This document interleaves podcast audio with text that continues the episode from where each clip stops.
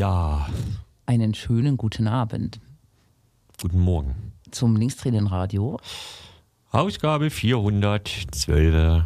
Genau, und ich erfuhr gerade, dass du der weinpolitische Sprecher des Linkstränen-Radios bist. Und ich empfehle natürlich einen sächsischen Müller-Thurgau. Na, wunderbar. Ich, Kenne ähm, aber auch keinen anderen. ich hab, bin hier, hab hier das äh, so Bier, was mir eigentlich nicht schmeckt. Ja, das Astra. ja. Oh, äh, Aber es gibt natürlich auch noch andere schöne Biermarken. Zum Beispiel 5,0 das Gibt es staatliches Bier? Darf man das erwähnen? Nee, ne? Das ist dann, dann immer noch irgendwie wirtschaftlich. staatliches Bier gibt. Ja, na, zum Beispiel Budweiser aus Budweis. Das gehört dem Staat Tschechien tatsächlich. Das gehört nicht irgendwie hier InBev oder Becks oder keine Ahnung. Schwur? Ja, das ist, glaube ich, sogar eine der letzten, wenn nicht sogar die letzte größere Brauerei in Tschechien, die nicht privat, also die nicht konzernmäßig unterwegs ist. Aber brauen die nicht noch ein bisschen mehr Bier, die Budweiser Brauerei? Sowas wie Starobram? Nee, Starobram Ist das jetzt nicht gerade, so, aber- hm. altes Bram, also das kommt aus Prag und wird, glaube ich, von Pilsner Urquell mit Ah, geschöpft. Dann meine ich, glaube ich, Pilsner Urquell, die machen verschiedene andere Sachen, ne? Ja, aber Hm. die gehören zu irgendwas, keine Ahnung, hier Radeberg oder die haben ja, die heißen ja sogar mittlerweile, glaube ich, sogar in Tschechien Deutsch. Also du kaufst nicht mehr Tschenske Brastroj, sondern Pilsner Urquell auch in Tschechien. Hm. Das ist ein bisschen verstörend. Verrückt, ja. Ja. Und sonst? Äh, ah, ja, ich habe es mir selbst äh, beantwortet. Tanzäpfle ist, gehört, glaube ich, dem Freistaat, Fre dem Staat Baden-Württemberg. Wirklich? Ja. Das ist aber teuer. Ja, es kommt ja auch Aber nicht gut. gerade um die Ecke. Ja, es hat so einen komischen Nachgeschmack. Aber das ist jetzt ja nicht Thema. Es greift auf jeden Fall einen Trend um sich, nämlich äh, sich auf Twitter fremde Namen zu geben, die, die einem gar nicht gehören.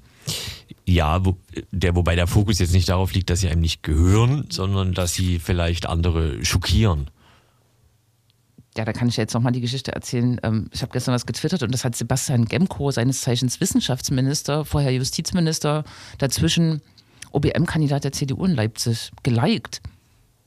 Aber er war es nicht. Ja, das ist der, der Witz Das dabei. ist der Witz. Jetzt haben wir den aufgelöst. Also guckt mal ein bisschen rum. Man muss aber nicht nur einen Namen nehmen. Es gab zumindest bis vorhin gab es jemanden, der hieß Querdenken.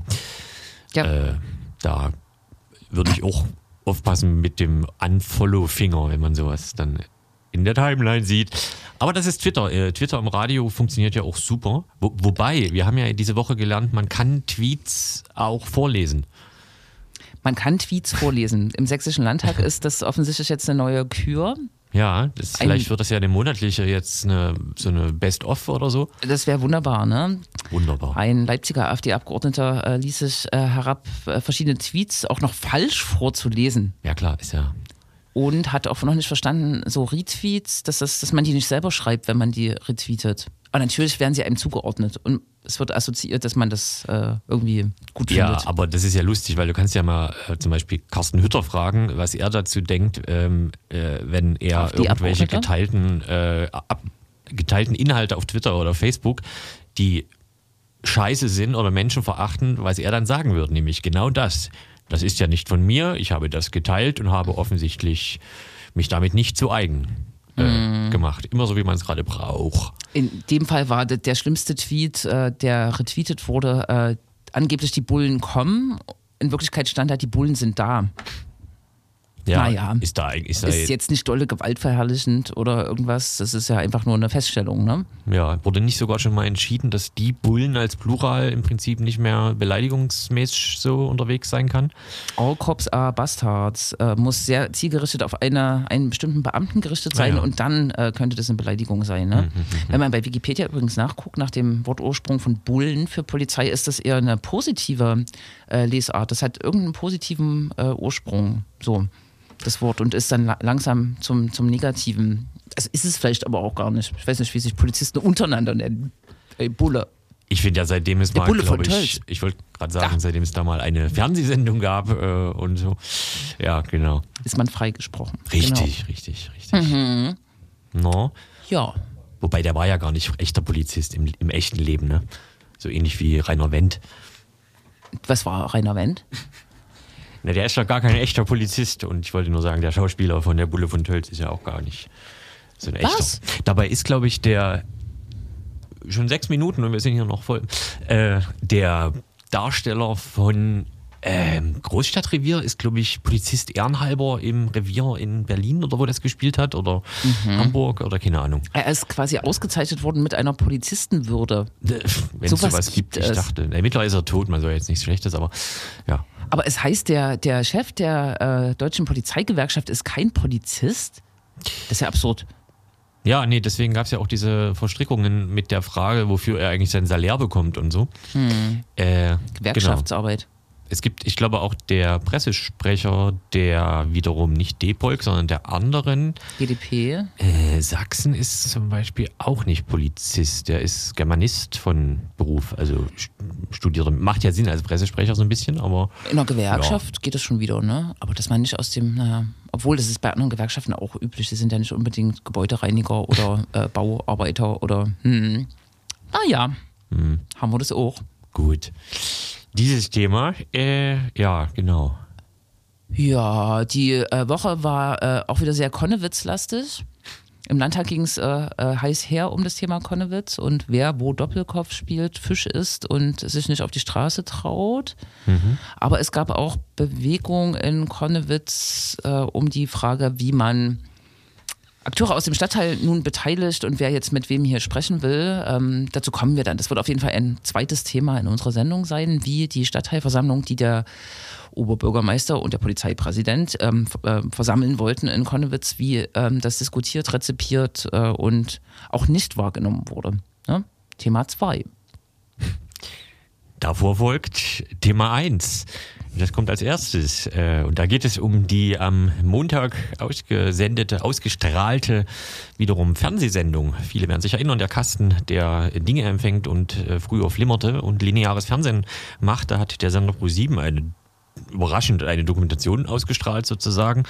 Die hieß, ich, äh, die hieß nicht Deutsch rechtsradikal, sondern Deutsch radikal rechts, glaube ich. Das muss man- Richtig. Und äh, da ging es um verschiedene Sachen. Unter anderem kam da ein Mensch zu Wort oder wurde begleitet, und zwar Tim Mönch, ein Journalist aus Chemnitz. Aus Chemnitz, der war in Ostritz mit diesem Team von Pro7 und darüber und über diese Dokumentation reden wir mit ihm. Aber vielleicht haben wir das Gespräch vor der Sendung aufgezeichnet. Vielleicht.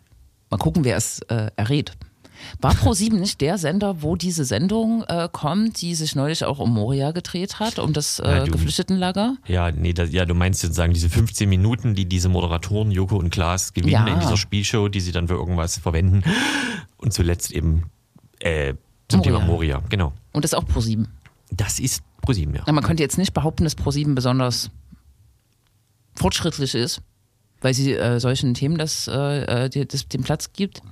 Im zweiteren Fall ging es eher um die Moderatoren, ne, die da ihre Jein. Sendezeit bekommen. Ja, aber sie haben das ja, das kann man ja noch kurz dazu sagen. Das Interessante ist zumindest, dass sie das ja nicht selber moderieren, sozusagen. Also sie sagen hier, das sind unsere 15 Minuten und dann kommen in der Regel äh, produzierte Filme oder völlig andere Akteure, die über das Thema sprechen. Also sie sind dann zumindest weg.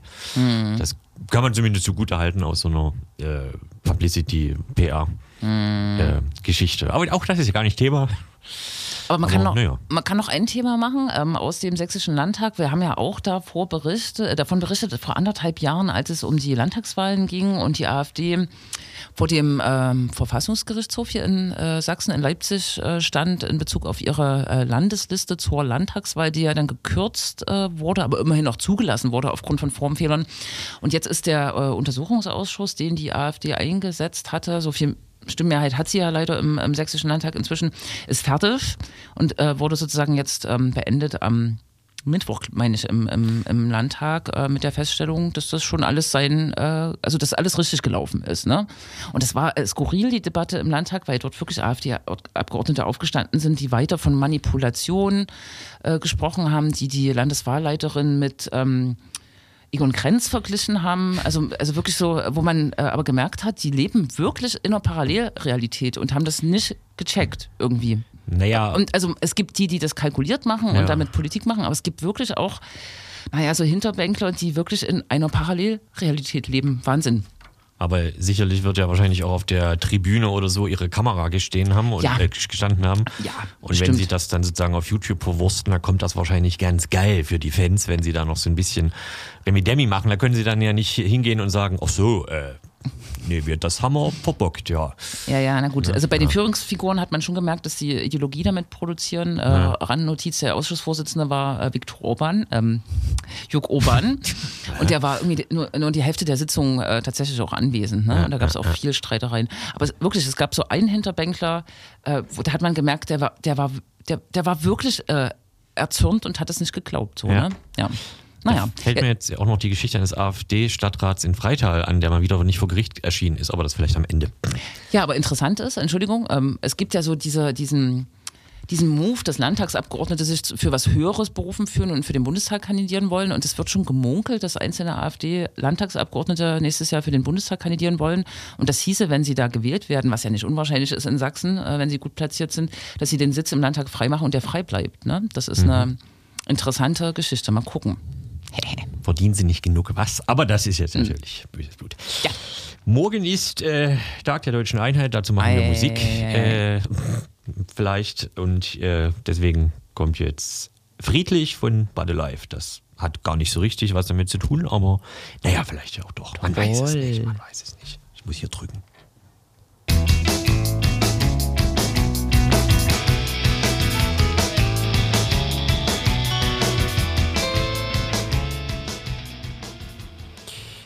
Balle Live, friedlich. Auch schon wieder elf Jahre alt, was? Äh, zum ersten Thema. Wie gesagt, Tim Mönch, um den geht's. Er ist freier Journalist, er ist Fotojournalist. Man kann behaupten, dass sein Arbeitsschwerpunkt in Sachsen liegt und vielleicht auch auf Twitter. Tim Mönch ist viel unterwegs in Chemnitz, in Plauen, in Döbeln, in Annaberg und ja, überall und sonst wo und natürlich auch in Ostritz, also ganz im Osten von Sachsen. Und diesen, also letzten Montag, wie gesagt, war er dann auf Pro7 im linearen Fernsehen zu sehen, zumindest teils eben in und aus Ostritz als Teil der Dokumentation.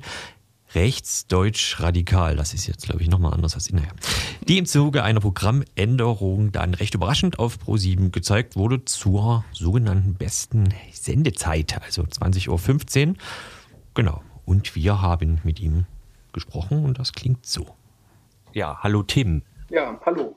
Genau, Stichwort äh, Programmänderung. Weißt du, wie es dazu kam? Also warum kam die jetzt am Montag oder wann war die überhaupt geplant eigentlich? Also wann die geplant war, weiß ich auch nicht. Ähm, ich weiß, dass die Recherchen eben schon sehr, sehr lange liefen. Wie es jetzt genau zu dem Montag gekommen ist, kann ich auch nicht sagen.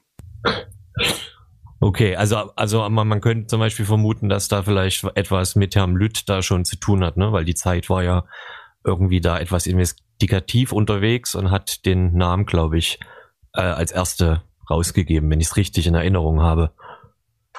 Ja, genau. Die Zeit hatte dann den Namen veröffentlicht. Ähm, ob das damit zu tun hatte, weiß ich nicht. Ähm, wenn ich das jetzt richtig in, im zeitlichen Kontext habe, die Zeit ist ja an dem, an dem Tag der Ausstrahlung auch erst rausgebracht. Ja. Ähm, ja, wie das dann wirklich zu dem Termin kam, ich glaube, die Recherchen waren einfach dann noch fertig und man wollte damit auch raus dann. Ja. Ähm, und hat dann wahrscheinlich einfach nur auf einen guten Sendetermin gewartet. Okay. Man kann ja vermuten, äh, oder sehr wahrscheinlich ist Pro7 auf dich irgendwie zugekommen. Äh, du hast schon gesagt, die Produktion der Dokumentation hat eine ganze Weile gedauert. 18 Monate hat man so gelesen. Es begann also irgendwann 2019 noch. Ähm, Gab es damals eine Erklärung, warum man das Thema eigentlich seitens Pro7 da angegangen ist? Also ich muss jetzt selber zugeben, ich wusste nicht, dass Pro7 äh, solche Formate überhaupt äh, macht oder produziert. Also ich wurde angefragt ähm, eben von, von Thilo Mischke und seinem Team. Ähm, sie, also, sie wollten was zum Thema Neonazis in Deutschland machen. Ähm, diese Reihe von, von Thilo ähm, Uncovered ähm, hat ja sonst eher andere Themenschwerpunkte, ähm, sei es organisierte Kriminalität oder Terrorismus. Ähm, aber er hatte eben sich das Ziel gesetzt, er will was zu Neonazis in Deutschland machen. Und ähm, über einen gemeinsamen Kollegen kam dann die Anfrage, ob man mich nicht in Ostritz äh, bei meiner Arbeit dort begleiten könnte. Und ähm, ja, so kam es, dass wir dann im, wann war das? Juni 2019 äh, zusammen nach Ostritz gefahren sind. Und du, du wärst sozusagen so oder so nach Ostritz äh, gefahren?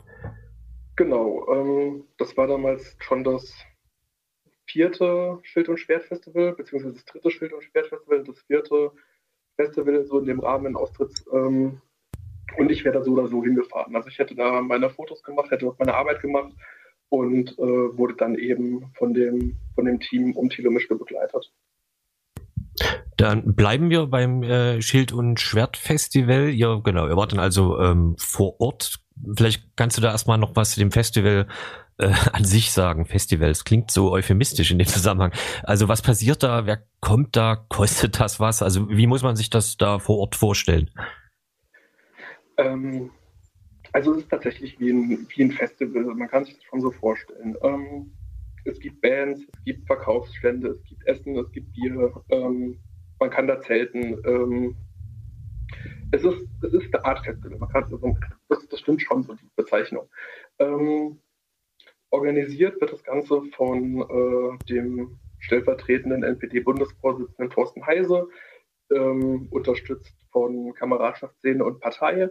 Ähm, und es kommen ähm, zu jeder Veranstaltung halt so 500 bis 700 Neonazis, die sich da ähm, das Wochenende über ähm, ja, klassischen Rechtsrock anhören und ähm, dafür aus dem gesamten Bundesgebiet und teilweise auch aus dem Ausland, also beispielsweise aus Polen, Tschechien, Österreich, aber auch von noch weiter weg anreisen.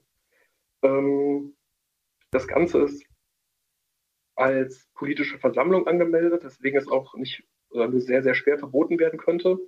Ähm, das heißt aber auch, ähm, dass das Ganze, also weil es unter dem Versammlungsrecht steht, ähm, man beispielsweise als Pressevertreter auf dieses äh, Versammlungsgelände kommen kann, ähm, was jetzt bei einer privaten Veranstaltung eben nicht möglich wäre. Ähm, ja, und dann ab Freitagvormittag läuft die Anreise. Ähm, es rollen, äh, rollt ein Auto nach dem anderen äh, diese Straße Richtung polnische Grenze nach hinten und kurz vor der Grenze biegen sie dann äh, auf das Gelände ab. Ähm,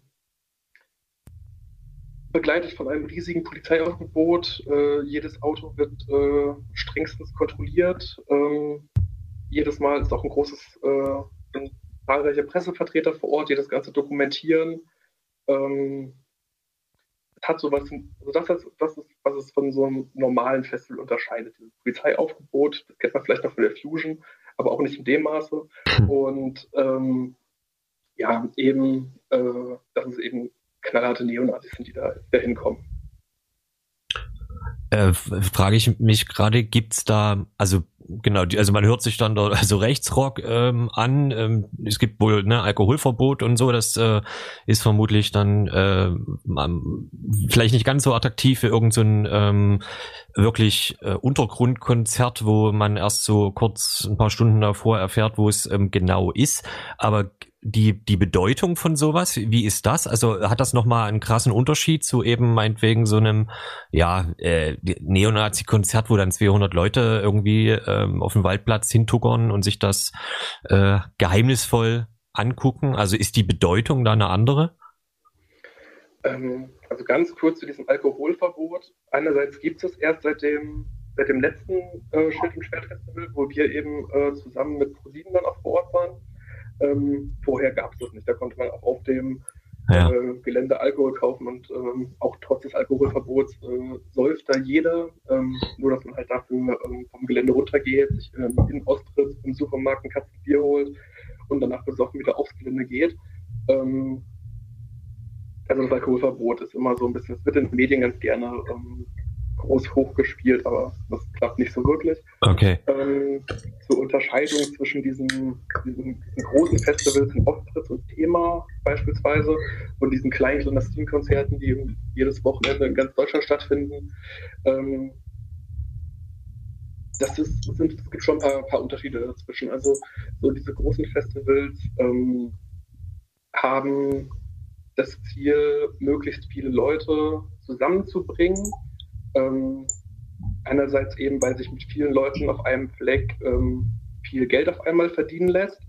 Ähm, also finanzielle Gründe sind auf jeden Fall ein Aspekt. Ähm, einerseits eben für Einzelpersonen, die daran eben verdienen, andererseits aber auch ähm, für die Finanzierung der, der Szene selbst.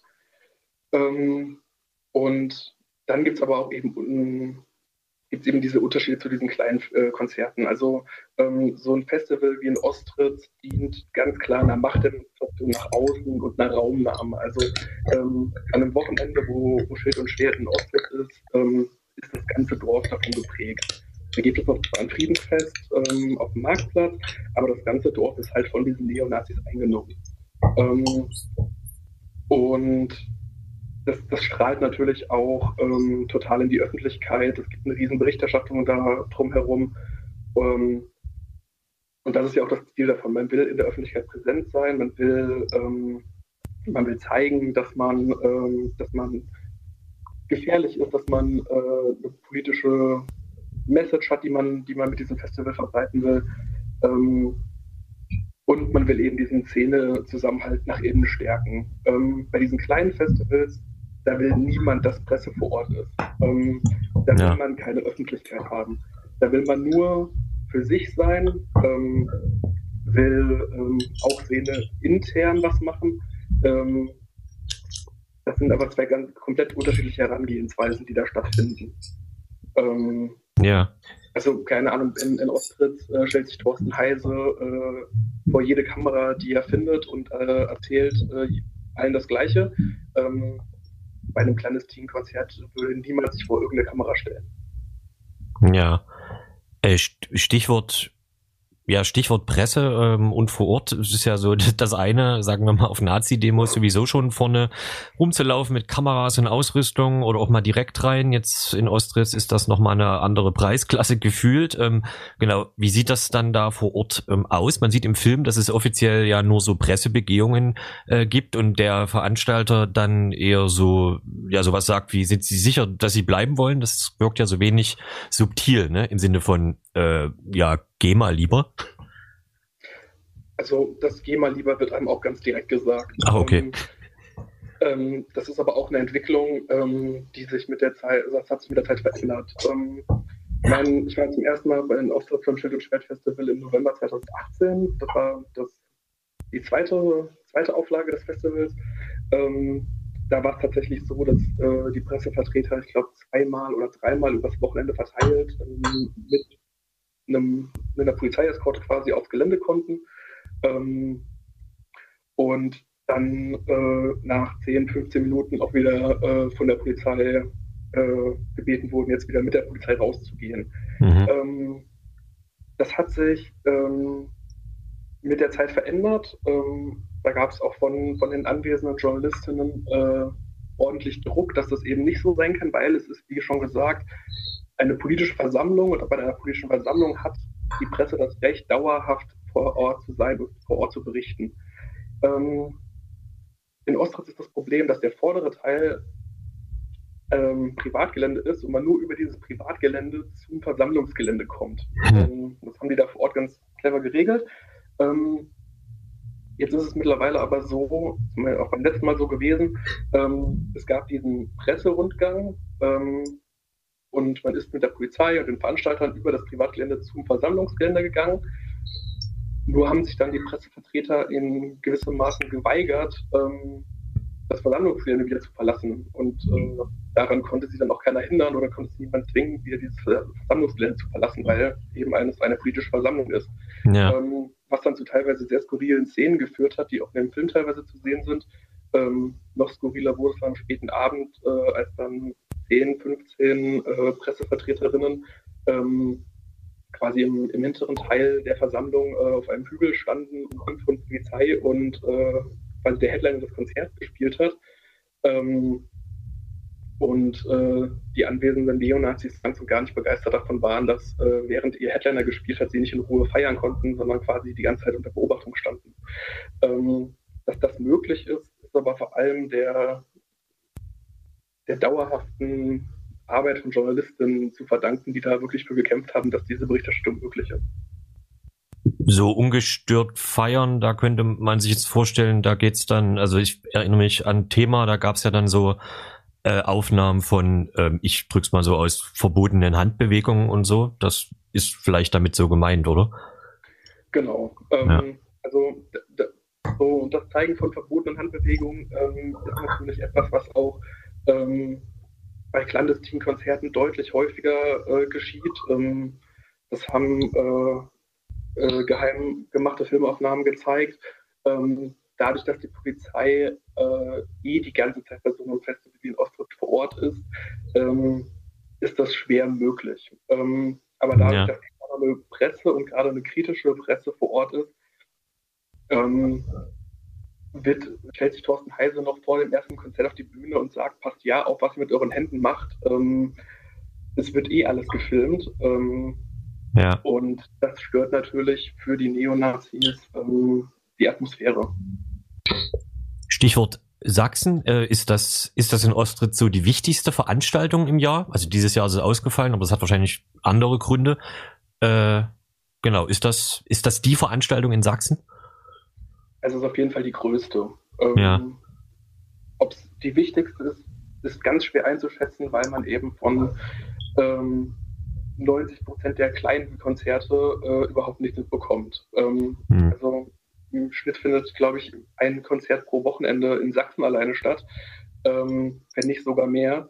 Ähm, deswegen ist es da ganz schwer zu sagen, ob dieses eine große Konzert die wichtigste ist oder ob die vielen kleineren, ähm, wo nichts an die Öffentlichkeit gerät, nicht vielleicht viel gefährlicher und viel wichtiger sind.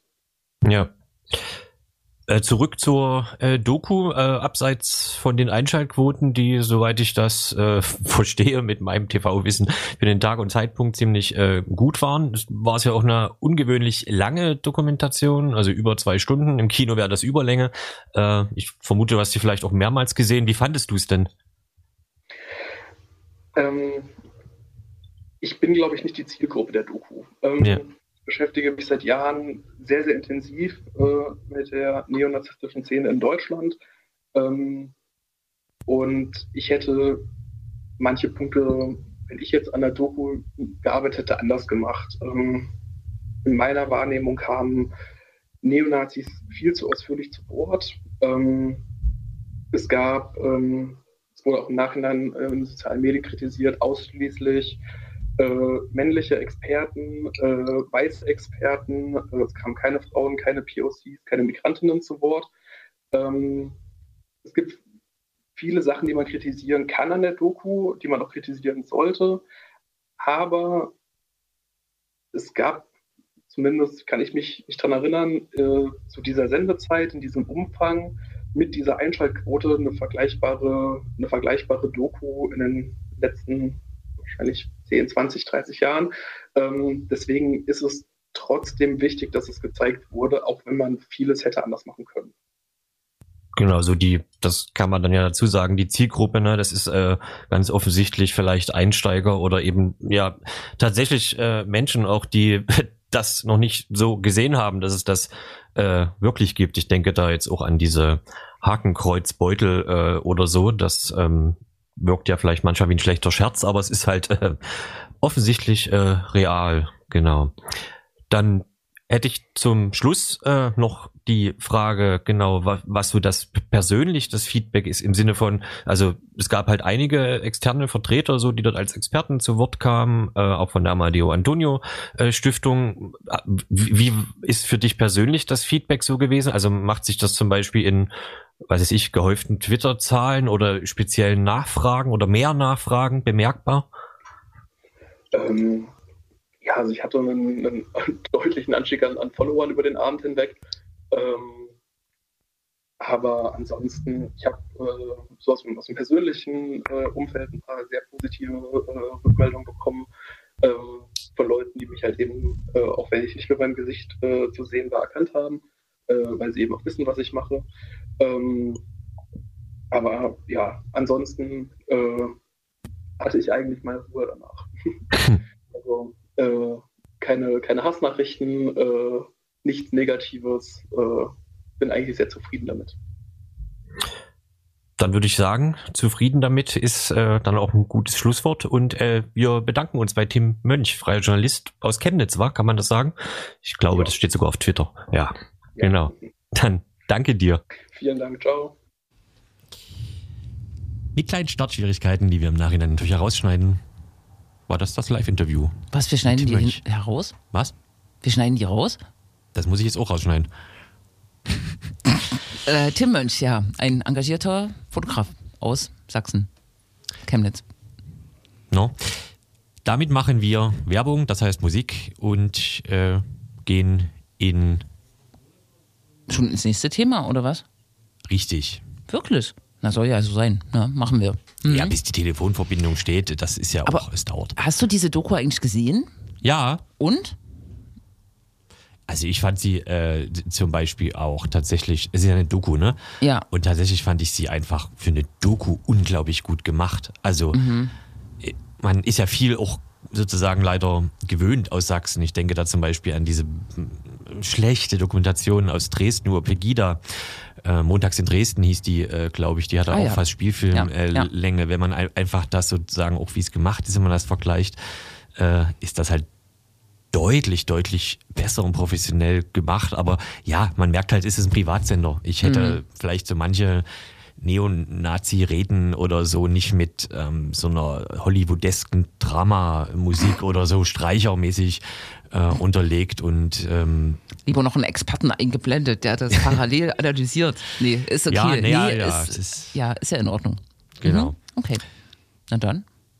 Mach mal äh, Musik. Äh, diesmal ist es nicht bei Live, es wäre in diesem Fall, wenn ich das Internet finde, äh, Hot Water Music, aber wir spielen natürlich nicht aus dem Internet, das ist ja alles äh, Vinyl, das sollte jetzt nicht so klingen. Ne? Ja. Ich klicke mal mit Na, falschen logisch. Genau wie das Interview live war.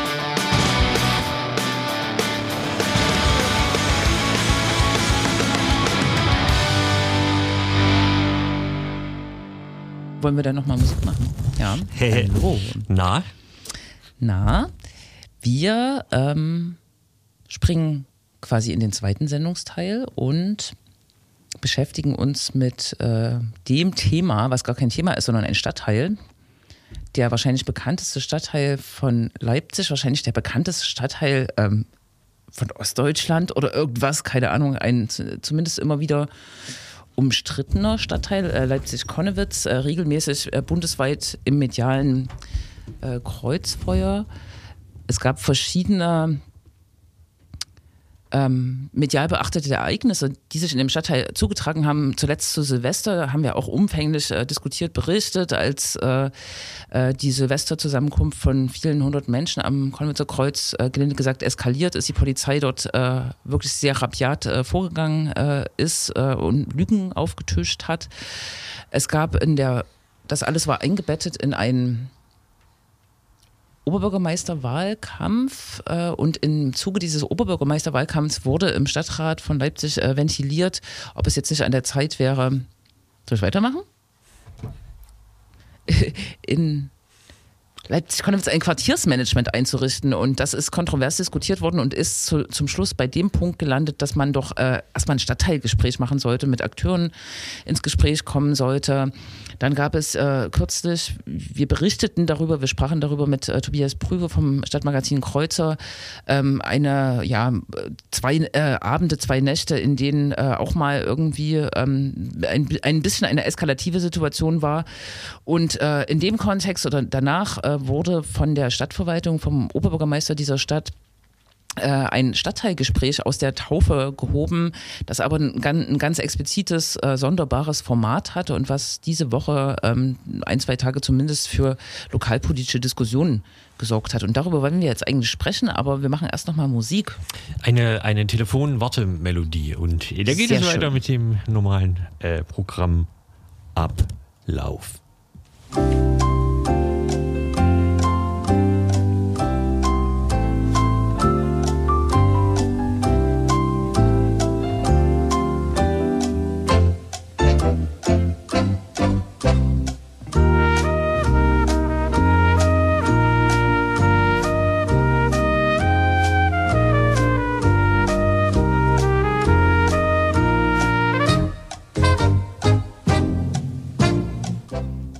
Melodie ja, tut mir leid. Ist ja Hm. nicht schlimm.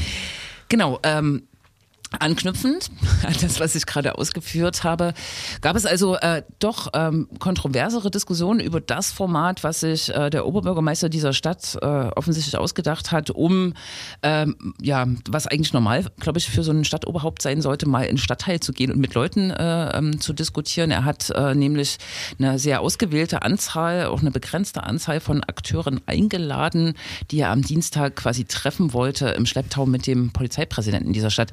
Die Vernetzung Süd, ein ähm, stadtteilpolitischer Zusammenhang, eine Stadtteilinitiative in Leipzig-Konnewitz äh, und darüber hinaus hat äh, sich beteiligt äh, an einem offenen Brief, der dieses Format und diese Veranstaltung kritisiert hat. Und wir sprechen jetzt mit Anton von der Vernetzung Süd. Hi, Anton. Hallo, schönen guten Abend. Genau. Ähm, vielleicht skizzierst du äh, kurz, genau, ihr habt einen offenen Brief mit unterzeichnet. Wer hat den mit unterzeichnet und was äh, kritisiert ihr eigentlich an diesem Gesprächsvorstoß, der da gemacht wurde? Ja, also es ging so los, dass irgendwie halt die Stadtteil, äh, Stadtratsdebatte war und der Bürgermeister dann irgendwie so ein bisschen sich in die Puschen gemacht hat und einladen ließ.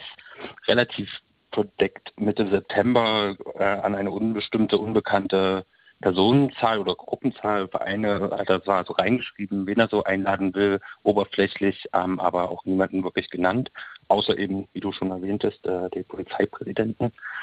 Ähm, genau, und darauf äh, haben wir reagiert und ähm, fanden vor allen Dingen die, den Fokus, den er einleitend irgendwie gelegt hat, auf so die Gewaltfrage ein bisschen schwierig und dann eingehend damit äh, eben auch nicht zu wissen, mit wem man dann eigentlich da zusammensitzt. Es war klar, dass nicht alle irgendwie teilnehmen können, wegen Corona etc., aber ähm, dass man einfach gar nicht äh, gut sich irgendwie zusammensetzen konnte, vorbereiten konnte, wer kommt da, worüber wird genau geredet, was ist so das Ziel, außer dass es irgendwie zu einer nächsten Veranstaltung führen soll. Genau, unsere, unser offener Brief ähm, zur Absage dieses Treffens eben auch aus genannten Gründen haben unter anderem äh, die ABC, die Alternative Wohngenossenschaft Konnewitz äh, unterschrieben, das Black, äh, Black Label Pub, äh, Elipro und Fockestraße für das Politische und noch ein paar andere. Ähm, AkteurInnen, nicht alle, die dort eingeladen waren, sind auch manche hingegangen, was äh, ihre völlig eigene Entscheidung ist natürlich und ähm, haben sicherlich auch Erfahrungen gemacht. Genau, aber wir haben auf jeden Fall beschlossen, aufgrund dieser Intransparenz ähm, uns erstmal dem zu verwehren und damit äh, wir quasi einen Standpunkt, der beinhaltet, dass wir auch mitsprechen wollen, worüber wir sprechen und mit wem wir über was sprechen, ähm, irgendwie auch stärker können, als das jetzt einfach nur in dem Gespräch vorzubringen, wo es dann wahrscheinlich einfach im Werk 2 verheilt wäre. Mhm. Ähm, genau, jetzt hast du auch erwähnt, äh, in dieser, dieser Einladung stand, dass es äh, sozusagen um, um das, so irgendwie das Thema urbane Gewalt sich äh, drehen soll und diese ganze äh, Initiative mal im Stadtteil äh, mit Leuten zu sprechen, hat ja eigentlich den äh, Hintergrund, dass medial total aufgebauscht, ständig irgendwelche Ereignisse ja. bundesweit thematisiert werden, wo irgendwie Gewalt passiert. Ähm, vielleicht auch jetzt so konkret an dich, ich weiß nicht, ob ihr als Vernetzung das äh, so diskutiert habt. Äh, ist das denn eine geeignete, überhaupt eine geeignete äh, Möglichkeit, eine Form jetzt äh, als OBM sich mal so in den Stadtteil zu begeben? Also das Format, das er gewählt hat, klar, äh, schwierig, äh, hast du ausgeführt. Aber was wäre so, war, war, das jetzt dran oder ich weiß nicht genau, mhm. wie ich es noch formulieren soll, aber. Ja, nee, ich habe, glaube ich, schon verstanden. Also interessant ist ja, dass er selber sagt, dass insofern irgendwie auf einer Demonstration oder bei Aktionen irgendwie es zu Ausschreitungen kommt oder ähm, Steinwürfen oder und so weiter, die politischen Aushandlungen dabei irgendwie in den Hintergrund rücken. Das führt er selber sogar in dem Brief an und gleichzeitig macht das, setzt er selber so stark den Fokus für dieses Gespräch darauf. Also es wirkt quasi so wie so eine Befriedungsagenda, die er da verfolgt und es äh, wird nicht einmal so wirklich erwähnt, worum es quasi auch dem Protest ja ging und auch uns äh, schon seit mehreren äh, Jahren auch geht, nämlich irgendwie auch so um Mieten und äh, quasi Gentrifizierung ist da das Stichwort, ähm, wie der Stadtteil sich entwickelt und wer daran teilhat und wer davon irgendwie profitiert und wer eben nicht. Und das wird so gar nicht angeführt äh, oder wenig und ähm, rückt selbst bei ihm dann wieder in den Hintergrund. Genau, und ähm, klar, also ich denke, es gibt schon einen Grund, auch über Gewalt zu reden. Allerdings, ähm, glaube ich, macht so diese Zusammenhänge hier in Konnewitz machen quasi eigentlich nicht nichts anderes, als in, ihrem, äh, in ihren Aktivitäten auch über Gewalt und über Freiheit und über die Grenzen dazwischen zu reden ähm, und eben auch herauszustellen immer wieder, dass Gewalt auch woanders anfängt. Also wenn man irgendwie über Gewalt reden will, dann sollte man auch überlegen, was bedeutet, wenn jemand aus seiner Wohnung rausgeschmissen wird zum Beispiel oder eben in dem Viertel keine Wohnung mehr findet und deswegen irgendwo anders hinziehen muss. Und wenn man über Gewalt redet, muss man natürlich auch über den Akteur Polizei reden, ähm, die auch an dem Gespräch teilnehmen sollten, wo dann so ein bisschen die Frage wäre, äh, was macht die Polizei eigentlich gerade die ganze Zeit so politisch äh, an der Oberfläche, ähm, dass sie überall mitreden und mitsprechen will, sowohl auf Twitter zu Silvester als auch irgendwie dann jetzt in diesem Stadtteilgespräch und andauernd haben sie irgendwie eine eigene Meinung zu allen möglichen Sachen. Ich glaube, die Polizei Sachsen oder auch deutschlandweit hat, hat ganz eigene Probleme, um die sie sich kümmern sollten. Ähm, ja, weiß jetzt nicht, was, äh, wo das helfen soll, wenn sie jetzt mit über die Wohnungspolitik zum Beispiel reden. Ja, das wären so das zur Gewalt. Also ansonsten denke ich, sollte es äh, eher ein Vorstoß in Richtung, wie kann man das Thema Mieten ähm, und Wohnen in einem Stadtteil oder auch in der ganzen Stadt oder in, in urbanen Räumen irgendwie anders gestalten? Wie kann mehr Mitbestimmung stattfinden und das alles nicht nur auf Profite ausgerichtet sein? Ja. Hm. So. Und besonders absurd finde ich ja eigentlich auch, dass der Polizeipräsident irgendwie da ja. äh, extra äh, zu so einem Gespräch kommt. Es gibt ja irgendwie eine Bürgerpolizei in Konowitz, kann man jetzt so stehen dazu, wie man will, aber es wird quasi der Chef äh, dorthin gesetzt. Ne? Ähm, vielleicht so als letzte Frage, also mhm. für, ähm, wo, wo soll es jetzt aus eurer Sicht äh, hingehen? Es gibt eine Absage von, weiß ich nicht, circa zehn Akteuren, unter anderem der Vernetzung Süd. Ähm, aber war es das dann jetzt oder wie geht, geht dieser Prozess weiter? Na, unsere Absage beinhaltet trotzdem eine Signalisierung von Gesprächsbereitschaft.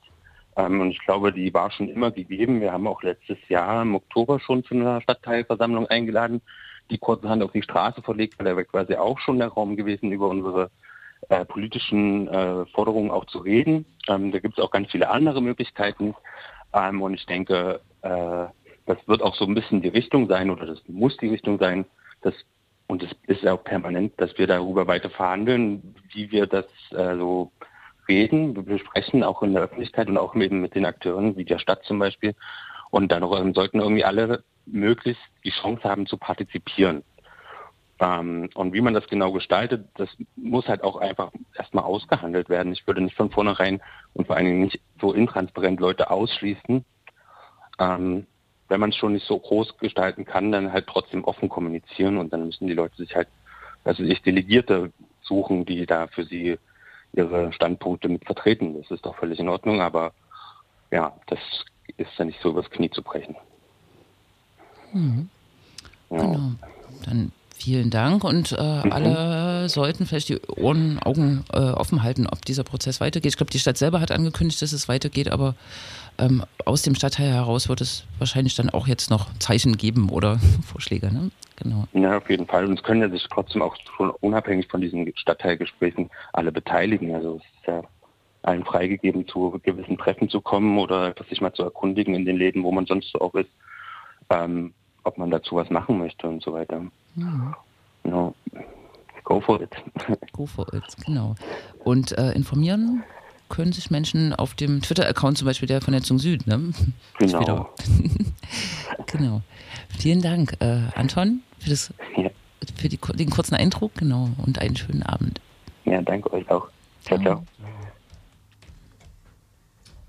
Ja, man könnte fast das Gefühl haben, wir machen Werbung für Twitter. Aber Stimmt. Ja andere Kommunikationsmöglichkeiten. Ich muss auch mein Mikro anmachen. Ich bin heute irgendwie. Man könnte äh, denken. Es fehlt eine Person, man merkt das, ne? Ah, ja, ja. Reden, reden wir nicht drüber, reden wir nicht drüber. Muss wohl jemand hier deutsche Einheit feiern, irgendwo mit der Familie. Tja. Hast du auf die äh, Reaktion gewartet? Von der Person? Nee, ist also aus. Hm? Mhm. Man kann auch einen Fax schicken, wollte ich sagen, wenn man Twitter nicht benutzen kann. Ja, aber das mit dem Twitter, ne? also es gibt diese Leute, die diese, äh, wir haben ja auch schon Leute im Interview gehabt, die diese Romane schreiben, Romane schreiben auf Twitter, die man sich dann kompliziert zu einem Text äh, umwandeln also, lassen kann. Du meinst nicht Romanautoren, die auch auf Twitter sind, sondern die hauptsächlich, mhm. ja. Das finde ja, ich jetzt ja. nicht so praktisch, aber naja. Ja, aber dafür gibt es ja dann wieder so sowas wie äh, Thread, Thread ne? Ja, ja, Reader, meine genau. Güte. Ich weiß, aber hm, naja. Mhm, mhm. Hm, naja. Hm. Ja, schwierig. Huch, es ist schwierig. Mikrofongeräusche heute auch viel. ja, Ja. naja. Gibt es noch was zu berichten? Mhm. Also ich mag ja Rosenkohl, aber das ist dann auch wieder so ein Twitter-Insider. Hm. Ja. In Konnewitz ist auf jeden Fall weiter was los. Morgen gibt es, glaube ich, da irgendwie verschiedene Kundgebungen auf der Wolfgang-Heinz-Straße. Ich glaube, der Background ist, äh, das Thema Corona und Freisitze müssen erweitert werden. Die Straße soll eigentlich gesperrt werden, aber jetzt ist das auch politisch äh, aufgeladen. Zu, äh, zum Thema Moria wird es eine Kundgebung geben und ich glaube auch noch andere. So als Terminhinweis. Morgen ist der dritte, zehnte. Morgen haben die Geschäfte übrigens nicht offen. Servicehinweis. ja, ist ja erst kurz vor neun. Richtig. äh, genau, was ich am Anfang gesagt habe, jetzt, wo wir noch die fünf Minuten haben, äh, der, wir haben öfter schon mal über ihn geredet. In Freital gibt es einen äh, Stadtrat, der ist äh, damals aufgefallen, weil er in der Stadtratswahl für die AfD auf dem Wahlzettel sich als Gerichtsmediziner ausgewiesen hat. Aber er ist gar kein Gerichtsmediziner. Er arbeitet als Mitarbeiter in einem Bestattungshaus. Das ist jetzt halt nicht direkt dasselbe. Naja, und äh, dieser Mensch hatte so die diverse äh, Probleme, die er der Polizei berichtet hat, äh, unter anderem, dass er zusammengeschlagen wurde und in einem Tablet geklaut wurde oder dass ähm, die Antifa seinen Kleingarten angezündet ähm, haben soll. All diese Geschichten stellten sich in der Regel als grober Unfug äh, heraus. Und jetzt ist er gerade wieder mal vor Gericht vorgeladen worden in Dips, die Poldiswalde, das zuständige Landgericht oder so. Dips. Äh, Dips. Denn er hat das mit diesem Tablet schon wieder gemacht. Also er hat quasi sich das Tablet ein zweites Mal klauen lassen und hat wieder die Versicherungssumme dafür kassiert, aber das Tablet wurde halt in beiden Fällen nie gestohlen. Ähm, und das äh, Interessante ist, dass er nie vor Gericht kommt, sondern immer an diesen Tagen Arzttermine hat. Äh, also auch wenn ein Gerichtstermin im August ausgemacht wird für Oktober, dann macht er sich im September einen Arzttermin auf diesen Oktober und das hat jetzt mittlerweile auch der Richter nicht mehr äh, sozusagen äh, so ganz akzeptiert. Das ist jedenfalls alles sehr äh, ulkig, denn wie gesagt, der AfD-Stadtrat, äh, Recht und Gesetz, Law and Order, ähm, wenn man näher in seine in seine Vita reinguckt, dann kommen da wohl auch noch so Sachen wie, äh, wie weiß ich nicht, schwere Körperverletzung und äh, ja, na so alles so Sachen, die SDGB-mäßig relativ äh, hart sind. Das ist so der, das ist so das, was im Freital passiert, sozusagen. Klingt äh, Geil, ne? alles sehr plausibel. Hm. Ja. Was und mich- der ist Stadtrat oder? Ja, der Stadtrat für die AfD, genau. okay.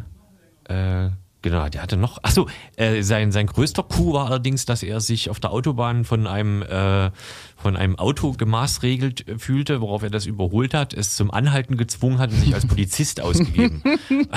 Ganz normale Reaktion. Ja. Völlig noch. Ja, Ja, das ist, das- äh, wenn man Gerichtsmediziner ist, macht man das. Das ist äh, klar. Ja. Äh, In Freital hat übrigens auch äh, neulich im Stadtrat hat sich ein AfDler beschwert, dass jemand ein Antifa-Symbol auf dem T-Shirt oder auf der Jacke ähm, trägt, dass das nicht sein könne, dass linksextreme Symbole im Stadtrat gezeigt werden. Und rate, was passiert. Der Oberbürgermeister von Freital, Uwe Rumberg, hat gesagt, ja, ihn hat das auch schon äh, Ja, gestört und aufgefallen. Und er wurde dann also, der musste dann das T-Shirt ausziehen. Äh, ja, das ist ja im, just Freital-Things. im äh, Sächsischen Landtag ist ja Dauerthema, dass äh, Burkhard Jung mal bei einer Kundgebung gesprochen hat und da wehte irgendwo auch eine ähm, Antifa-Fahne. Das ist äh, wirklich ein Dauerbrenner, genau wie Katja Mayer, die Justizministerin, mal in einer Punkband gespielt hat vor 85 Jahren und Ja, das und glaub- immer weiter Thema ist. Ähm, ja. Und bundesweit war, glaube ich, mal Claudia Roth auf einer äh, Demo, wo Deutschland muss sterben oder so Mhm. gerufen wurde oder sowas, äh, oder sowas in der Art. Ähm, genau, das ist also auch heute. Aber wenn man halt mal aus Versehen zu Weihnachten einen neonazistischen Julleuchter in der Küche stehen hat, Ja, ne? da, also das ist- äh, da- das ist eine Holzschmiedearbeit von Genau. Den Kindern. aus dem Kinder, aus dem völkischen Kindergarten. Mhm. Ja. Tja, so ist das. Tja, Es ist traurig. Hm. es ist traurig. aber Und wir haben auch nicht mehr so viel Zeit. Ja? Nee, Nee, äh, nee, nee, nee, nee. Hm. Morgen sind Kundgebungen. Und Geschäfte geschlossen. Ja. Das passt. Und wer Lust hat, morgen nach Trebsen zu fahren, bei Leipzig habe ich heute erfahren, da, äh, es gibt noch die NPD und die NPD wird in Trebsen eine Kundgebung machen. Also dafür würde ich jetzt nicht werben, aber es gibt äh, Protest dagegen. Die Kundgebung steht, steht unter dem Motto Migration tötet, ein Motto, was äh, durch Gerichte ähm, quasi schon unterbunden wurde, als es auf Wahlplakaten der NPD stand. Ne? Ja. Unterliegt nicht der Meinungsfreiheit oder ist irgendwie und die ver verwenden das aber trotzdem in Trebsen. Ich weiß nicht, was in Trebsen passiert ist, dass die da so eine Kundgebung machen. Naja, Ja. interessant. Aber ist das nicht, genau, ist das nicht Sonntag? Das ist Also, Sonntag. Weil du Hm. morgen gesagt hast. Ach so, ich meine Sonntag, genau. Also ja. übermorgen. Morgen kann man in Konnewitz Kundgebungen nennen, nennen und Sonntag kann man in Trebsen gegen die NPD, das ist wie 90er. Ja, hm. Servicehinweis, wenn ihr diese Sendung im Podcast hört, sind diese Termine nicht äh, aktuell. Ach, stimmt, ja. ja, ne? zeitsouverän und so. das müsste man immer so als Disclaimer dazu äh, machen, glaube ich, ne? weil wir ja oft Termine benennen. Im linearen Fernsehen gibt es das ja, dass bei Wiederholungen dann die Bauchbinde kommt, bitte nicht mehr anrufen. Ach Dies ist eine so. Aufzeichnung. Sehr schön. Wir sollten einen Einspieler machen. Richtig, wir können ja mehr mit der Jobby-Musik arbeiten. Oh ja, ich mag die wirklich sehr. Hm, das tut mir sehr leid. Hm. Wir können ja noch nach Grüße nach Hoyerswerda äh, senden. Nee. Äh, wenn du da jemanden Nee. kennst, Äh, ja, ne? ich kenne Leute in Hoyerswerda. In Hoyerswerda Cool. war letztes Wochenende Wahl und die linksgrüne Kandidatin hat das nicht geschafft, leider. Naja. Aber man steckt ja auch nicht drin, ne? Nee. Man steckt nicht drin. In Chemnitz sind bald äh, zweite Wahlen. Aber das ist jetzt auch gar nicht mehr Thema. UFO steht schon mit der Hufe am Mischpult. Oh, es ist alles so entspannt mit dieser Musik, oder? Gleich wird sich das ändern. Die Musik bleibt entspannt, um von diesen politischen Themen wieder etwas runterzukommen. Vielen Dank Ja, an ja. das linksdrehende Radio hier auf Radio Blau. War ziemlich aufgeheizt heute. Wir senden Dabbeis Radio, äh, Radio T, hat, hat ja auch so eine Reggae-Sendung. Und viele Grüße an Phil Harmony, der eigentlich heute hier senden wollte. Gute Besserung. Gute Besserung. Siehst du, Ra- Radio T, Radio T, OWM war, passt doch.